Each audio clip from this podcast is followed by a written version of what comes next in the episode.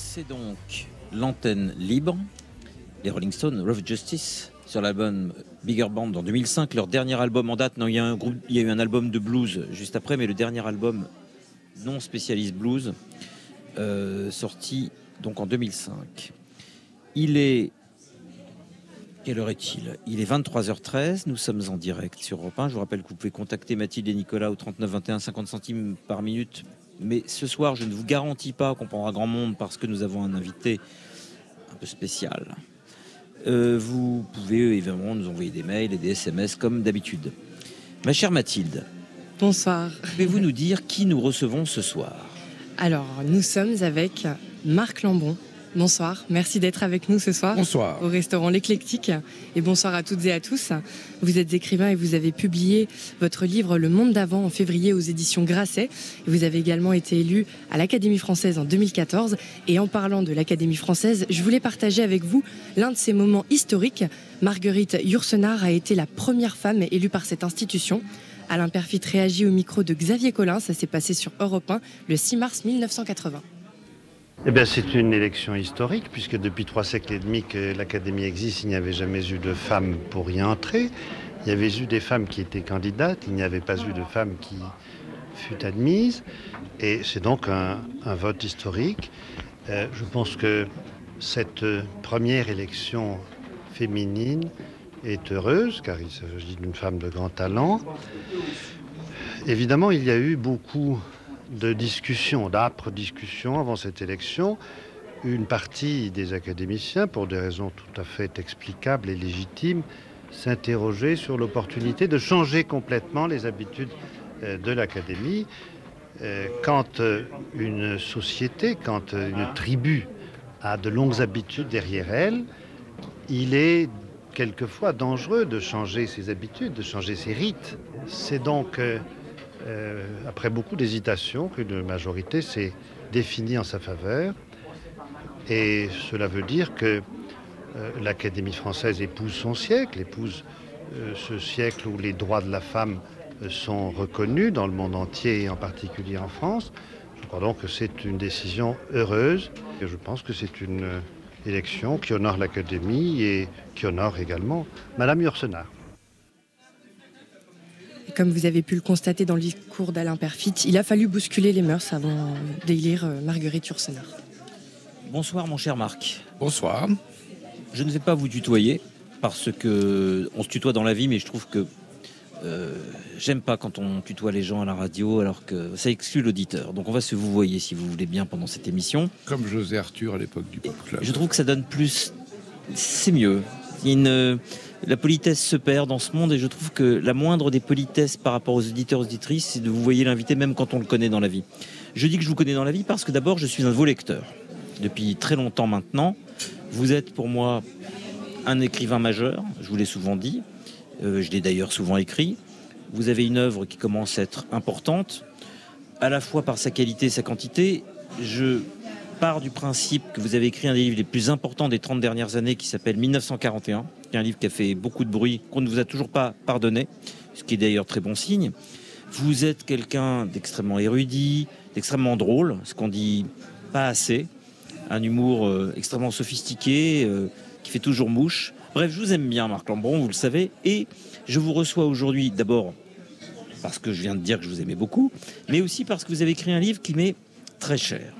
Ce petit livre qui s'appelle Le Monde d'avant parle d'une région que je connais bien. C'est, elle parle du Nivernais, de la Nièvre, d'un petit village, d'une petite ville qui a une 20 20 25 km de Nevers, ville où je suis né, douzaine, ville où je suis né.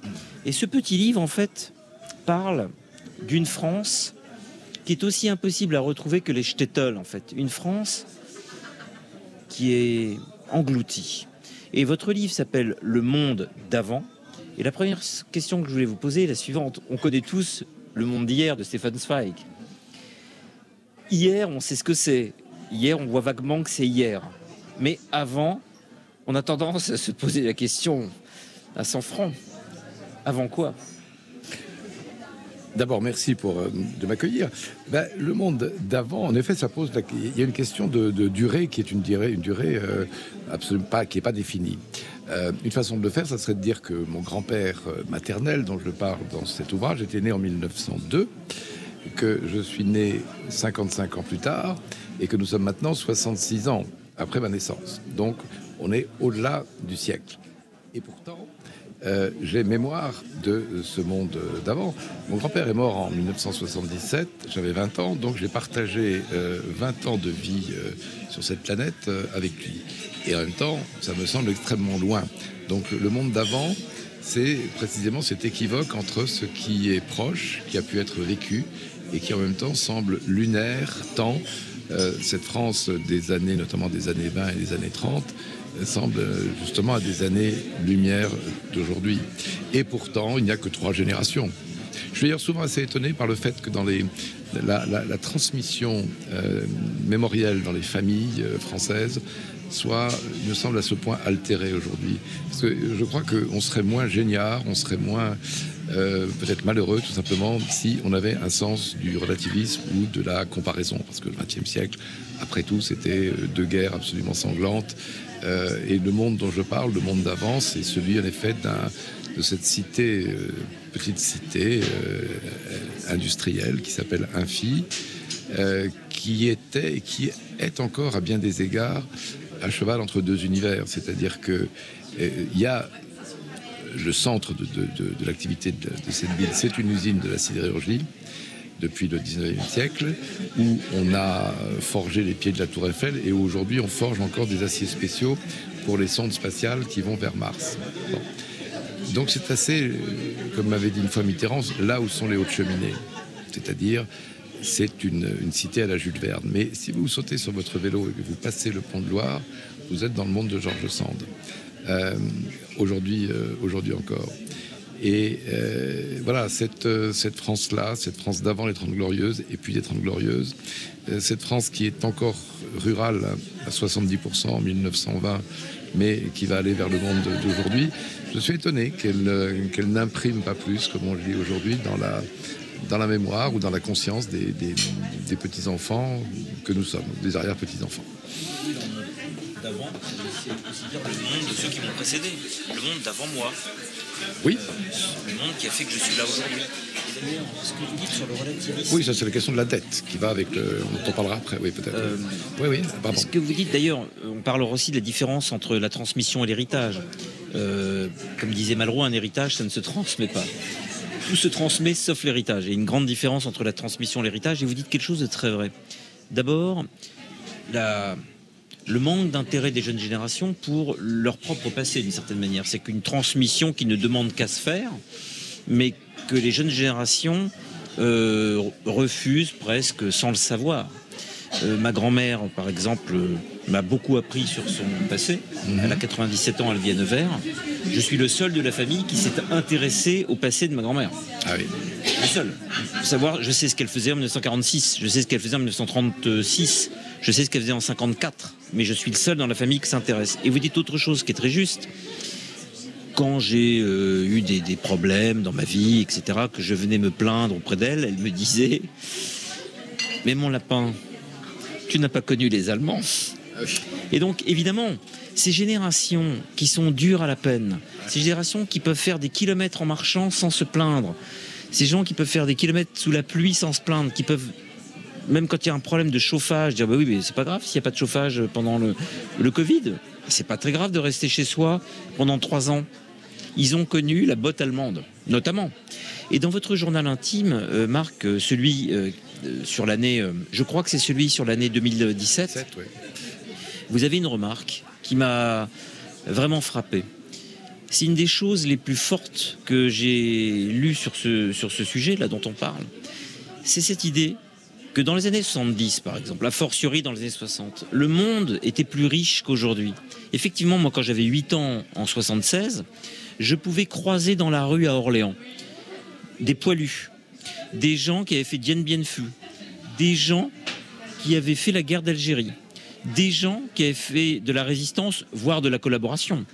Je pouvais rencontrer aussi des gens qui avaient fait mai 68. Dans une rue d'Orléans, il y avait toutes ces strates d'histoire de France qui pouvaient se croiser. Or, aujourd'hui, depuis une cinquantaine d'années, et c'est pas la faute de nos contemporains, mais tout le monde a peu ou prou le même passé, les mêmes expériences et les mêmes traumas. Bah oui, absolument. Si on prend le, cas de quelqu'un qui est né en 1900 ou 1902 comme mon grand-père, il, a traversé en effet euh, toutes ces épisodes et, comme disait Malraux, il a pu transformer de, l'expérience en, conscience. Euh, il est sûr que dans une période de, paix civile qui est la nôtre depuis euh, facilement 60-70 ans, de paix tout simplement européenne jusqu'à l'Ukraine, et encore nous ne sommes pas belligérants, il est évident que nous n'avons pas les, stigmates et nous n'avons pas été formés, aiguisés à l'épreuve. Euh, ou en tout cas des épreuves qui sont bien moindres que celles qu'avaient connues nos, prédécesseurs, et ce qui, je crois, en effet. Euh, des épreuves, mais intimes, des épreuves intimes, mais bah, pas des épreuves universelles, si j'ose dire. Pas des épreuves universelles. Euh, et au fond, je vous dirais pas que le monde d'avant c'était mieux, parce que c'est trop facile de, se lamenter sur ce que ce qu'aurait été une France. c'était une France qui aurait été plus, plus rigoureuse. Un million et demi de, de morts en 14-18, un million et demi de prisonniers. Euh, en, 40, en 40-45. Euh, euh, un monde où il n'y a pas de sécurité sociale véritable avant, avant 1940, où les, virus, précisément toutes les pandémies, ne sont pas jugulables. un monde où mon grand-père était payé en numéraire de la main à la main tous les 15 jours. Euh, et où les femmes, évidemment, non plus que les hommes, d'ailleurs, on avait de, carnet de chèques à l'époque, un monde où les femmes ne votent pas, etc. Bon. Mais je crois que la différence, c'est euh, une certaine esthétique de la vie, ou même une certaine éthique de la vie, c'est-à-dire la façon dont, précisément, on se situait euh, par rapport à la, à la contingence et, aux épreuves.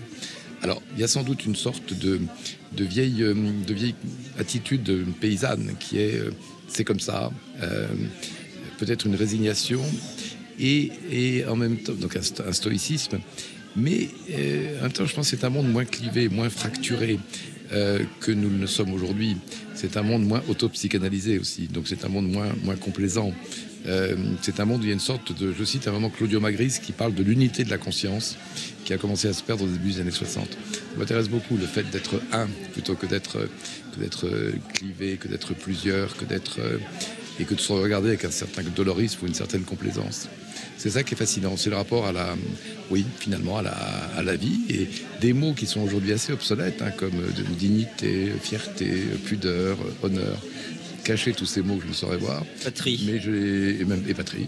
Euh, voilà. Et moi, je les ai entendus, et même je les ai vus vécus, euh, mis, en acte par. Euh, bah, par des générations qui, qui nous précédaient.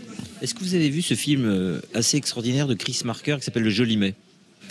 Euh, non, non, non, non, non, qui est sur mai 68. Alors non, c'est un film, euh, non. c'est un film euh, qui se déroule en 1962 et Chris Marker a filmé pendant des semaines et des semaines Paris dans les années en 62. Je dois envoyer une publicité, voilà, c'est ça la radio. À tout de suite, mais une publicité d'aujourd'hui. C'est qu'en deuxième heure que je passe des, pubs des années 70. Je vous laisse pour la publicité, mon cher Benoît. Europe antenne libre. Yann Moix.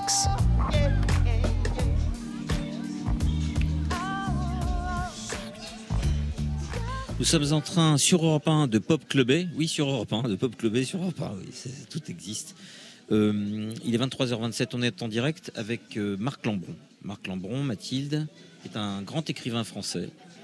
Il écrit beaucoup de livres très différents les uns des autres, mais comme chez tous les grands écrivains, vous reconnaissez immédiatement que c'est une phrase ou un livre de Marc Lambron parce que Marc Lambron, pour moi, est une sorte de. Vous savez, dans Le Petit Prince, celui qui allume les réverbères tout le soir, celui qui ne veut pas que la lumière s'éteigne, celui en fait qui assure la permanence, celui qui fait des tours de garde. Il y a quelque chose qui se maintient grâce à quelques-uns, dont Marc Lambron, c'est cette prose française extrêmement classique à laquelle on tient comme à sa propre chair parce que il fait partie des gens qui ont compris que la chose la plus explosive, la chose la plus folle, la chose la plus subversive, c'était la langue classique. Il n'y a rien que la langue classique ne puisse exprimer. Rien. N'est-ce pas, Marc? Bah, c'est-à-dire qu'elle est lexicalement riche et en même temps c'est comme faire tourner les tables. C'est-à-dire que quand on a beaucoup lu, on est comme marabouté par les, par les livres du passé qui vous, c'est presque le français qui vous parle plutôt que vous qui ne, ne l'écrivez. Et, et, bah oui, la langue française, c'est un, trésor. Euh, à l'Académie, c'est un des, un des conservatoires. Nous sommes des, dragons, des dragons verts qui sommes installés à l'entrée de la grotte euh, en essayant de la, de, pérenniser ce, trésor, qui, mais qui en même temps qui est, vivant. C'est ça qui est, beau, c'est que, que cette langue, elle a traversé des siècles et elle est encore en, elle est encore en, métissage, en, cannibalisation, J'ai une question, J'ai une question euh, pour nos auditeurs. Hein. Euh, comment ça se passe concrètement une séance Tout le monde se pose la question. Une séance du dictionnaire à l'Académie française? On aimerait vraiment être là pour voir. Malheureusement, c'est pas public.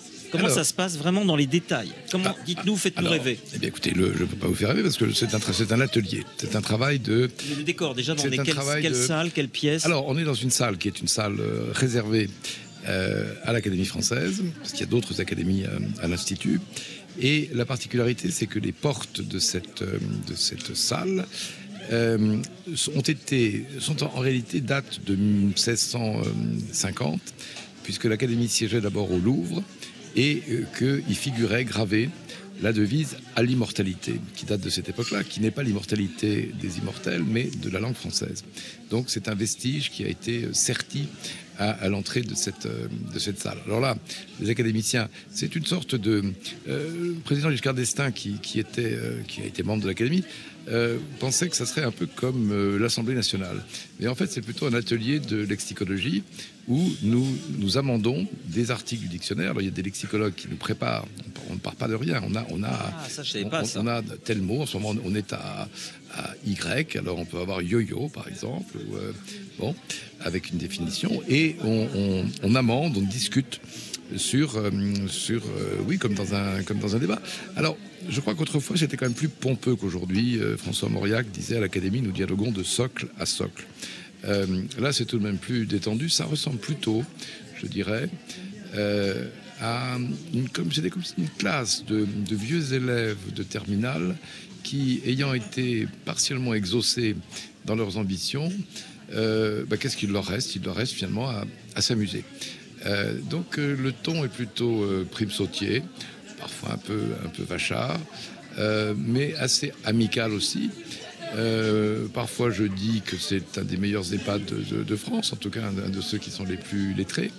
Mais l'âge moyen baisse plutôt et bah, nous avons perdu il y a un an notre doyen qui était René de Obaldia, qui est mort dans sa 103e année, battant ce faisant le, record de Lévi-Strauss, qui est mort dans sa 101e année, et de Fontenelle, qui est mort à 99 ans.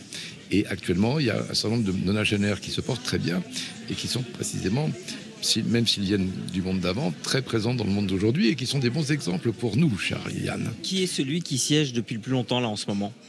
Pas le plus vieux, mais le plus vieil académicien, donc soit le plus vieux en âge. Le plus vieux en âge ou celui qui Non, non, celui qui siège depuis le plus longtemps je me demande si ça n'est pas Hélène Carrère d'Ancos. Euh, je crois que oui, parce que Pierre Nora est venu après.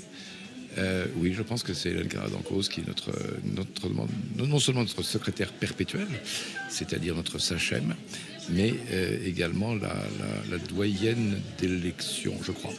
Ça a longtemps été Jean d'Ormesson. Et, je crois que c'était Hélène maintenant, oui. Et dans ces séances de dictionnaire, est-ce que dans les définitions in fine que vous, vous décidez d'imprimer. Est-ce qu'il y a parfois des petites cocasseries Vous vous permettez quelques bah, signes je ne veux pas dire d'humour, mais si d'humour, bah, dans les définitions. Il y, a parfois des, il y a parfois des oublis. Par exemple, pour être un peu aigrillard, ça, ne vous déplaira pas peut-être, nous étions il y a quelques années maintenant au mot verge. Et euh, alors, il y a des verges pour se faire battre, mais euh, une des définitions du mot qui était proposée, c'était euh, organe masculin de la fécondation.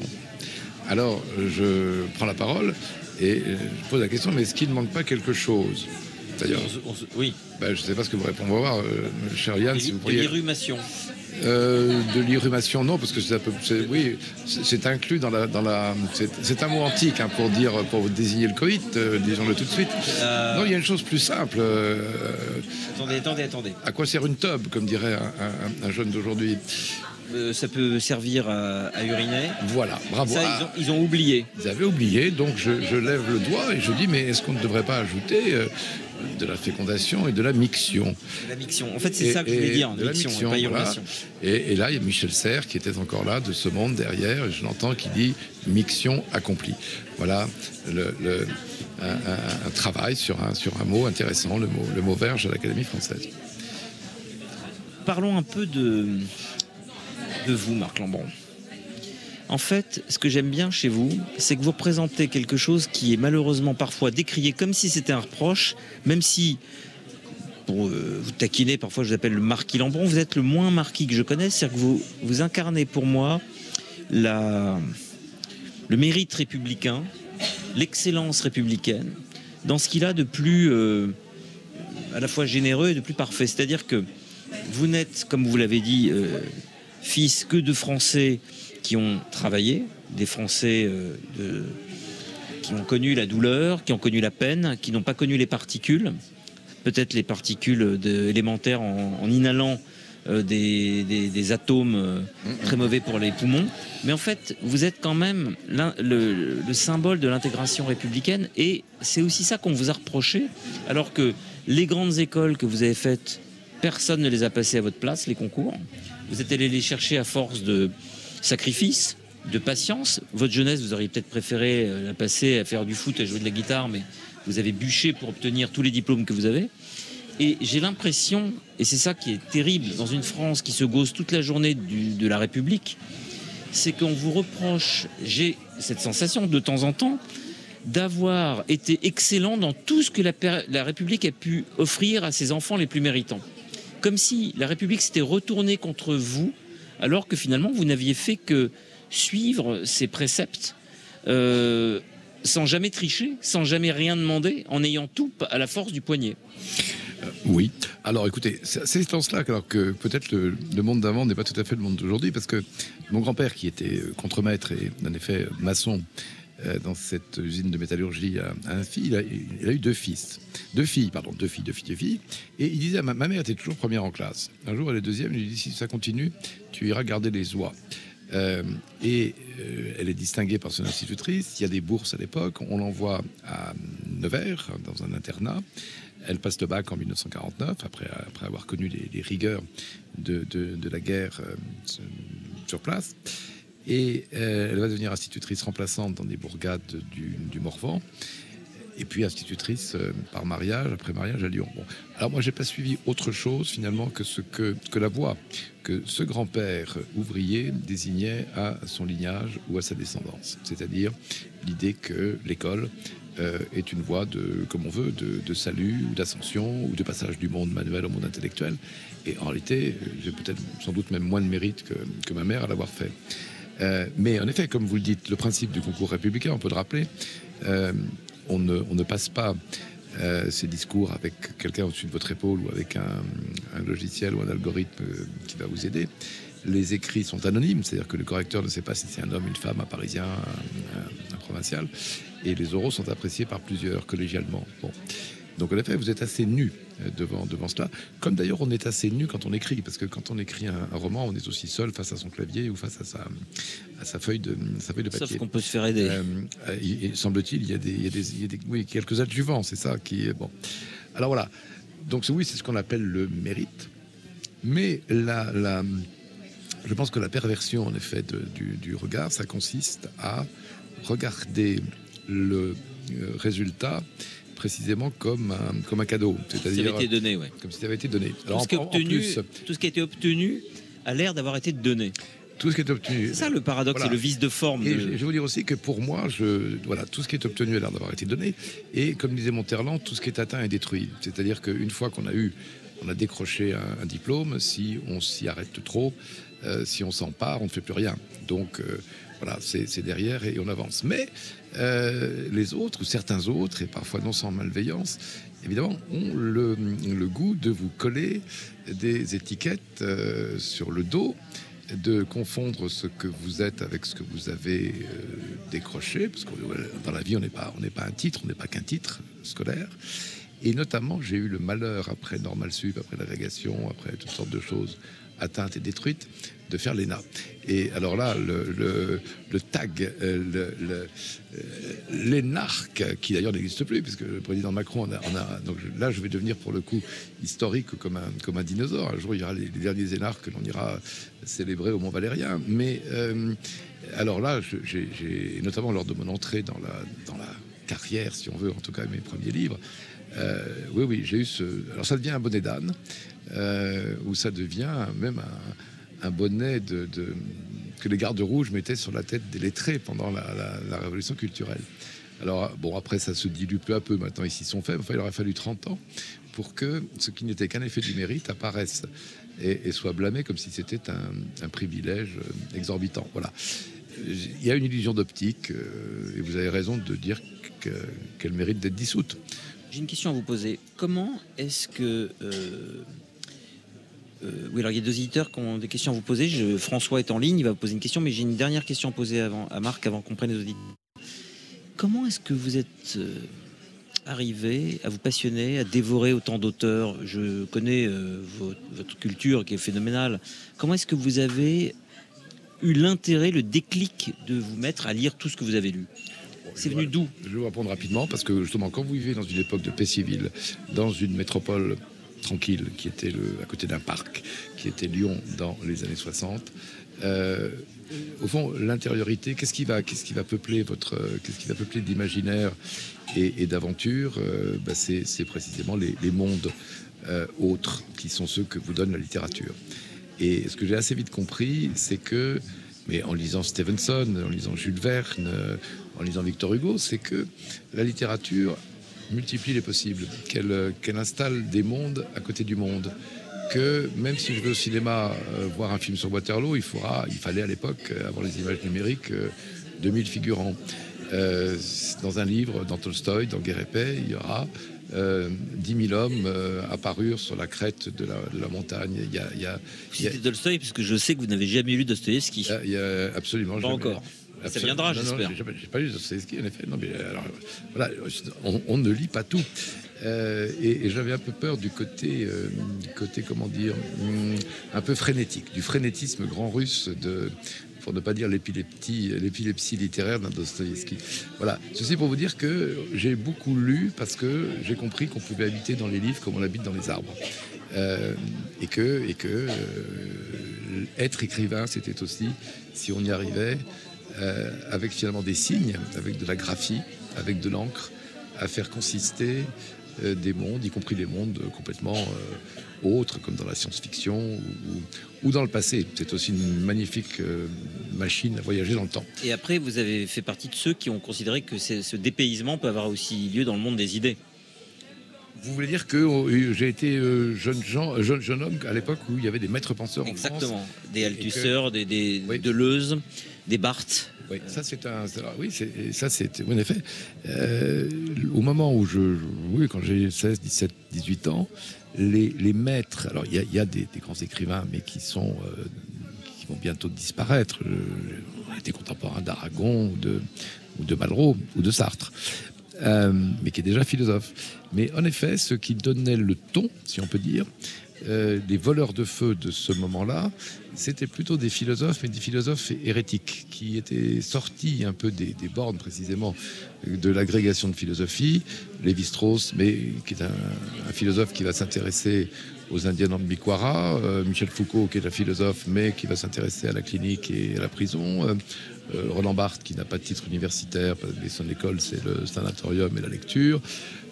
Gilles Deleuze, qui est un spécialiste de, Nietzsche ou de Proust, mais qui va s'intéresser au rock'n'roll, aux machines désirantes, à Lewis Carroll, etc.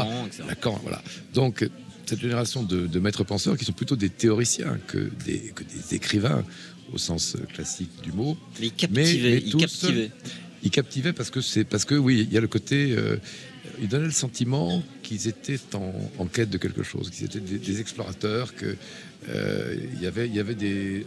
Quand chacun d'entre nous, d'ailleurs, je à Derrida aussi, il y avait, il y avait là aussi des, possibles, que nous étions plusieurs. Là, là c'est une la polymorphie.